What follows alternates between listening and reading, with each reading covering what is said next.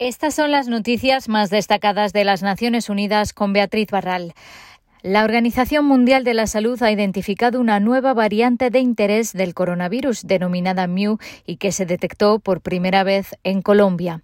La variante Mu se ha añadido a la lista de vigilancia después de detectarse en 39 países. Los científicos harán un seguimiento para saber si las mutaciones que tiene hacen que sea más transmisible o virulenta o reducen la eficacia de las vacunas. La OMS explica que tiene una constelación de mutaciones que indican propiedades como potencial de escape inmunológico. Jairo Méndez Rico es asesor en enfermedades virales emergentes de la Organización Panamericana de la Salud. Aún no hay evidencia sólida para respaldar estas observaciones, por lo cual se debe seguir vigilando de cerca.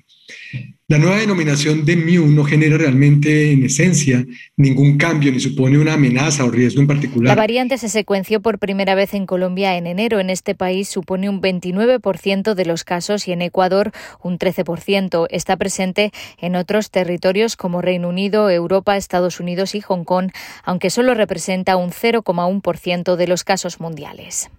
La Organización Panamericana de la Salud asegura que todavía no hay pruebas de que una tercera dosis de refuerzo de las vacunas del COVID-19 sea necesaria para toda la población. En este momento se está estudiando cuánto dura la protección de cada una de las vacunas disponibles.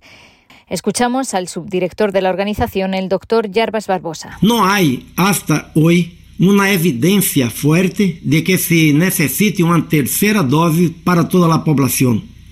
Si están evaluando algunos grupos especiales, pero las informaciones que tenemos hoy todavía no son suficientes para hacer una recomendación de una tercera dosis. Menos de una cuarta parte de la población de Latinoamérica y el Caribe ha recibido la pauta completa de vacunación. La directora de la OPS denunció que para muchos aún faltan meses para que puedan vacunarse, mientras países como Chile y Uruguay han inmunizado a más del 60% de su población, en más de un tercio de las naciones de la región esa cifra no llega al 20%. La OPS calcula que necesitan entregar 540 millones de dosis adicionales para asegurar que todos los países de la región cubran al 60% de su población.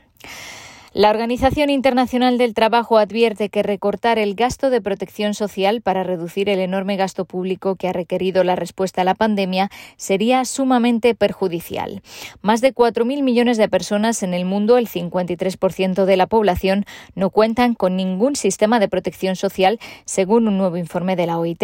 Los países se encuentran en una encrucijada, dijo su director general Guy Ryder, ya que existe una enorme presión para que reduzcan el gasto público.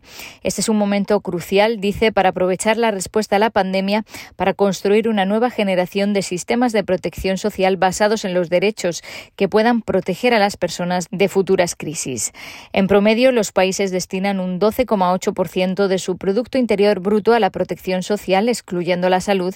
Sin embargo, los países ricos invierten un 17 6,4% y los de bajos ingresos solo el 1,1%. Y el cambio climático ha hecho que los desastres meteorológicos se hayan multiplicado por 5 en los últimos 50 años, aunque los sistemas de alerta han logrado reducir el número de muertes.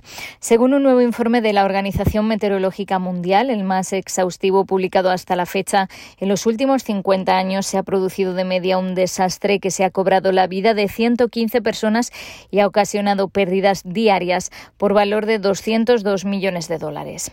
La mejora de los sistemas de alerta temprana y en la gestión de desastres ha hecho que el número de muertes sea casi tres veces menor. Peter Italas es el secretario general de la OMM. La mala noticia es que las pérdidas económicas han crecido muy rápidamente y este camino va a continuar. Vamos a ver más fenómenos extremos debido al cambio climático y esta tendencia negativa continuará. Uh, Esto significa más olas de calor, sequías e incendios forestales como los observados recientemente en Europa y América del Norte.